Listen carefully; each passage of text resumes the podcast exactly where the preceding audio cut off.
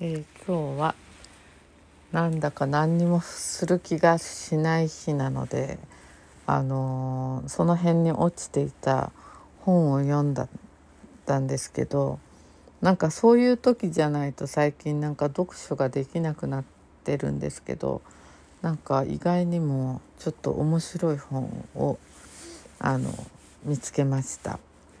あの荒俣宏さんのあの神の物々交換っていう本なんですけどあの私は荒俣さんの本は昔から好きだったんですがなんかあの文庫本しかなくて最近。あのこの本も文庫本しかなくてなんかあの最近私も目が悪くてなんか文庫本読むのも結構一苦労なのであのちょっとちゃんと全部読んでないんですけどパッと開いたところになんかちょっと面白いことが書かれていました。あのたまたまなんですけどあのこの前なんか井上ブラザーズとかいう人のあのえっ、ー、と喋ってるのを YouTube で聞いたんですけどあのなんかあの社会貢献にならなきゃファッションをやりたくないというデザイナーのなんか兄弟らしいんですけどあのなんかアンデスのあの山すごい不便なこう山奥の集落のに行った時にすごくいいアルパカを作っていた人たちがいたそうなんですけどあのアルパカをあの作っててもやっぱり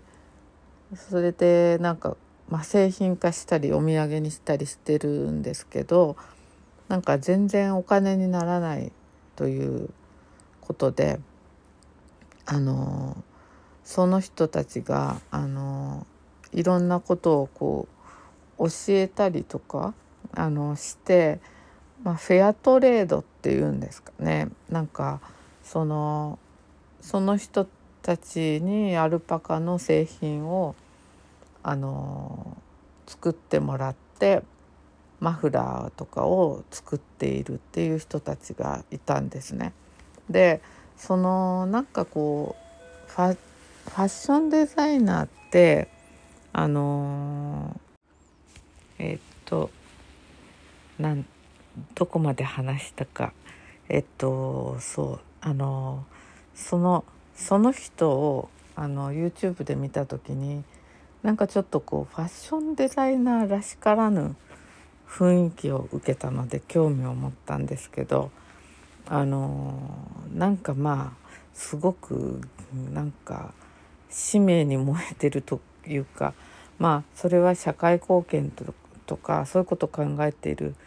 からだと思うんですけど、うん、私はあんまりそういうのには興味ないんですがあのやっぱりこう今ファッションってあのすごい環境破壊のあの原因になっていてでそのファストファッションと言われる安いあの安い製品あの大量生産の製品を作っているところっていうのはまあ最近いろいろ問題になっているのであの厳しくはなっているらしいんですけどとはいえまああの環境にいいとは言えないそうなんですね。ででもまあ別にそれを全否定するわけじゃなくてあのユニクロとかまあザラとかで買ったとしてもあのその人が言うには普通こう安いからあの長く持たないでまた買い替えればいいやっていう考えになっちゃうらしいんですけどそれをみんながあの普通よりも3ヶ月だったかななんか長く着ればあのだいぶ違うっていうことをあの言っていました。でそういうふうになんかこう具体的に言われるとああなるほどってあのこう服もあの長くもあの使えばあのいいんだなっていうふうに思ったんですよね。であの確かにユニクロはとか安いからあの安いものはどうしてもこう買い替えればいいっていう考えになりがちですよね。あのまあなんか父を思い出すと父のような戦争の時代のの育った昔の人っていうのはなんかすっごいボロいものでもあのものすごい長長持ちさせようとしてたなってことを思い出したんですね。あのとにかく買ったら長持ちさせるっていうあの直してでも使うとかでもまあ今ってあの安く買えちゃうってことがあるからあのそういうこともまあそんな話をあのであとなるべく洋服は古着がいいとかまあそういう話をしていたのを聞いてたんですけどそれはそれとしてあの今あの置いといてっていうか全然関係ないんですけどその荒俣さんの本をあのパラパラっと読んだ時にあのやっぱり結構ファッションってあの主流はまあヨーロッパですよね。であのファッションの歴史といえばヨーロッパなんですけどモードというかでもやっぱりそのこう紐解いてみるとやっぱりこう略奪とかの歴史だったんだなっていうふうに思って思いました。であの例えばアンデスそれでアンデスでなんでそのことを言ったかっていうとアンデスのことを書いてあったところが目に入ってでそのアンデスのあのすごいこうあのマヤとかあれマヤってアンデスまああっちの方ですよねグアテマラとかあのすごくあの色がカラフルですよね。でそのあのでもあのそういうカラフルな洋服のところの着てる人たちのに荒俣さんが出会った時にすごいびっくりしたっていうんですけどなんかあのその服をあのカラフルな服がみんな制服みたいだったんでみんな同じの着てたそうなんですね。であのお葬式の列だったんだそうです。であのそれは喪服なんですかって聞いたらえあの喪服とか平服とかそういう感覚っていうのはないっていうことでいつもその服を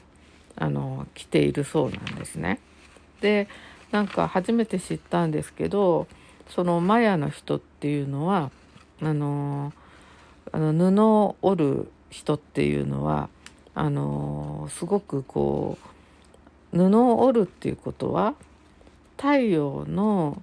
えっと、生を受けて子をはらむのと同じ意味を持ち出来上がった美しい布は神の子でもあるというぐらいあのこう布を織るっていうのが神聖な行為であってあのものすごい意味があるそうなんですね。でその村ごとに色と模様が決まっていたそうなんです。だからあのどんなことがあってもそのマヤ人っていうのはその布を捨てようとしなかったっていうことがあったんだそうです。でなんかでもすごくこうマヤの服っておしゃれですよね。でもそのおしゃれっていうのってこう物の見方であってそのマヤの服をそのまんま着たらおしゃれかっていうとやっぱりちょっとひねりっていうのかそういうのが今風に加わってのおしゃれ なんかそのモードっていう感じになると思うんですけどそういう感じでやっぱりこうあのマヤのその鮮やかさっていうのをあのなんなんていうかななんかそのヨーロッパの人っていうのが、まあ、昔はお金持ちたパリのお金持ちたとかが来てたりしたらしいんですけどあの今はよくそのファッションショーとかでも使ってますよねデザイナーの服として。でやっぱりおしゃれだなって今まで思っていたしでもなんか前ちょっとも問題になった気がしたんですよね東洋の問題そのあの部族のこうマークみたいのを使ったりするっていう簡単に使うっていうことに対してなんか問題になったことが確かなんかあったような気がするんですよね。であの考えてみるとその服っていうのは土地に根付いてたんですよねもともとは。でそのこう土地で取れたななんだっけ染料とか。であとあと模様とかも全部意味があったし。だからこうアイヌなんかもそうですし。だけどあのまあ皮肉なことにというかファッションっていうのはそのまんまを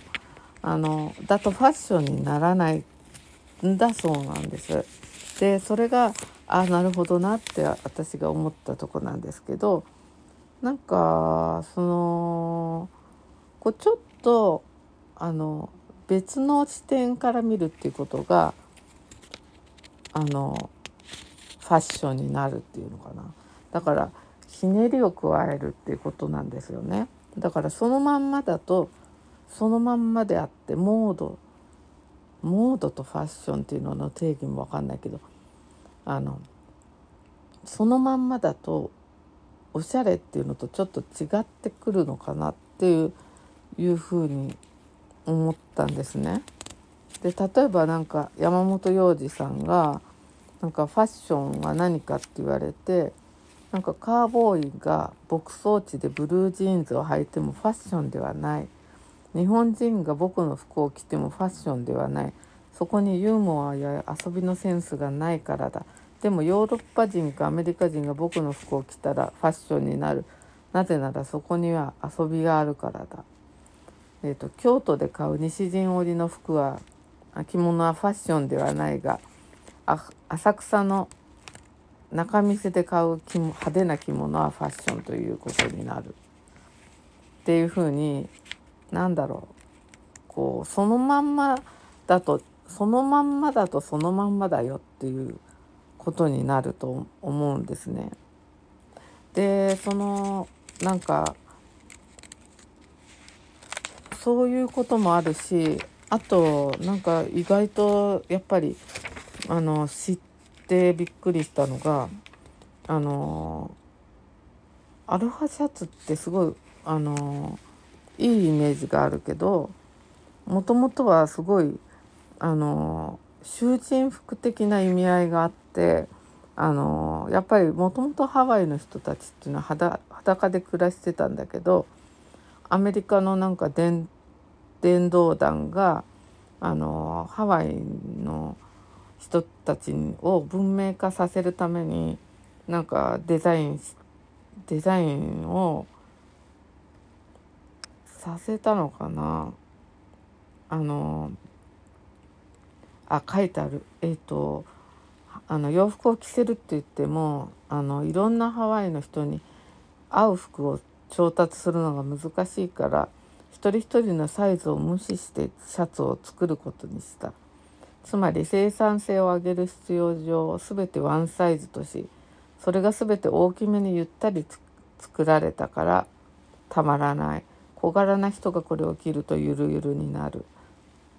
そういう屈辱的な衣服だったのだ。今でこそあの気楽でゆったりしたアロハシャツはかっこいいことになってるが元来は強制力が生み出した着こなしに過ぎないとかこれ本当ですよねそうとしたらあまりにもいろいろ知らないことがありすぎるなって思ったんですよね。で考えてみたら、まあ、ファッションって西洋のやっぱりものだしあのやっぱりパリコレとか見るとおしゃれだなと思うしなんかあのミラノとか東京とかに比べてやっぱりパリコレとか見るとなんかちょっとこうずば抜けてるなって感じはあったんだけどだけどなんかこういう歴史があったのかと思うとなんかそうなんだと思いました。でそういうことに対するまあ何て言うかアンチテーゼっていうんだかそういうので、まあ、コム・デ・ギャルソンとか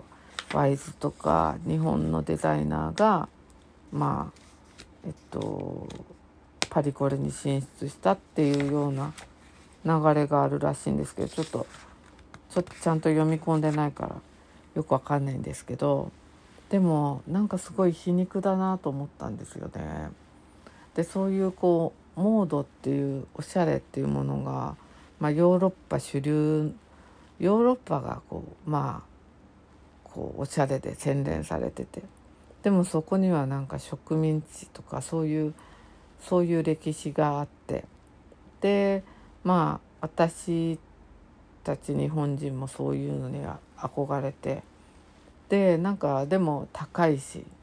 で挙句の果てのファストファッションそういうのに似たようなモードの服を作って今度は環境破壊っていう風になってるっていうことですよね。最近はまあ日本のものづくりっていうのが見直されてるけどやっぱりこう目新しさっていうかそういうのを求めてしまうとそういう風になってしまうしっていうんでなんかあなんか今ファッションって結構歴史的に見てもいろいろ考えることあるんだなっていうふうに思ったんですよね。とはいえあの私は普通に好きなのであのパリのファッションとかも大好きだしヨーロッパのそういうファッションショーとかあのテレビで見るのもすごいファッション通信とかで見るのも好きなのであの好きは好きに変わりはないんですけどなんかそのこういう視点があるんだって思ったらなんか微妙って思っちゃいました。あの私アロハシャツもすごく好きだったんですよね。なんかアロハシャツ見てるとすごいあの南国の憧れを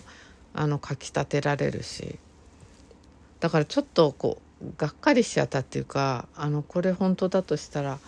そうなんだっていうふうに思いました。あのででもその確かにあの環境とかにも影響があるしっていうこともあるしまあ私は今まで結構ほとんど古着だったんですけどなんかあんまり古着ばっかりも嫌だなと思うしあのでみんながこう同じこうファッションをこう求めていくとあのどうなっちゃうんだろうっていうかあのなんか私は本当にファッションはだけは本当趣味趣味なんですよね徹底的に。ですごい好きなものであるけれどもあの自分がデザインするわけでもないしなんかあの仕事にしてるわけでもない趣味として傍観者としてずっと見てていたんですけどなんかファッション一つとってもすごいいろいろこう見えてくることってあるなと思っててあのなんかその最近コラボっていうのもすごい流行っててあのあの一つのデザイナーがブランドが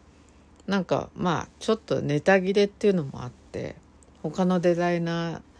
ーの人とコラボレーションすることでその新しい旋風旋風じゃないけど新しいこう雰囲気を取り入れるっていうのがあってあの前もお話ししたようにルイ・ヴィトンとかでもあったんですけどなんかユニクロとかでもいろいろコラボをしていてなんかすごくこうあの気にはなるんですけどなんか前一個着てみて思ったのがあの割といいあの感じでできてる場合もあるけどやっぱりユニクロはユニクロなんですよね。あのなんでかっていうとやっぱりあのあんまり高くしちゃいけないからだと思うんですね。でそうするとすごい制約が生まれてきてでその制約の中でのコラボだから結局制約の中でのコラボはどっかで妥協せざるを得ないわけでそうするとその人らしさっていうのそのデザイナーらしさがどこまで出せるんだろうってすごい微妙に疑問なんですよね。やっぱり生地を選んだりそういうとこから始まると思うんですけどボタンを選んだりとかだけどユニクロがこのボタンしか選べませんとか生地もこれぐらいペロペロじゃないとちょっとこの値段じゃ無理ですっていうのを受け入れつつもやっていかなきゃいけないってことだからですよね。あのなんだっけななんか話が飛ぶんですけど何のあれを見てたの時だったか家具だ家具のデザインだったかな。なんかデザインとか何だったかちょっと忘れたんですけどあの昔とかやっぱりやっぱこうアーティストとかデザイナーとかがあの思う存分こう自分のクリエイティブを発揮してあの作るものづくりをするっていうのは結局すごいお金がかかってしまうってことなんですよね。あのそれはあのこだわりっていうかがあってこれはこういうものじゃなきゃとかあのそれでそのお金持ちの人があのパトロンというかお金を出してくれるといういうとやっぱりいいものが作れるっていうことがあるのは否めないんですよね。あのお金に糸目をつけない人が好きに作っていいんだよって言われて作ったものっていうのはやっぱそのデザイナーの人とかアーティストにあの才能があればあのこう思う存分あの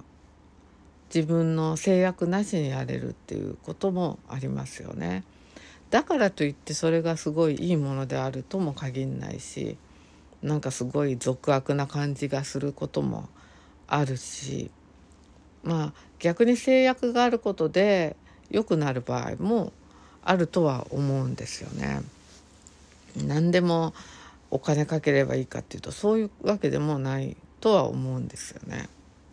まあでもまあ結局ファッションとか洋服って私も前はあのー、欲しい服が買えないからあの作ったりとかしてたんですけどあの結局こうあのミシンが斜めになったりとかして着心地が悪いとか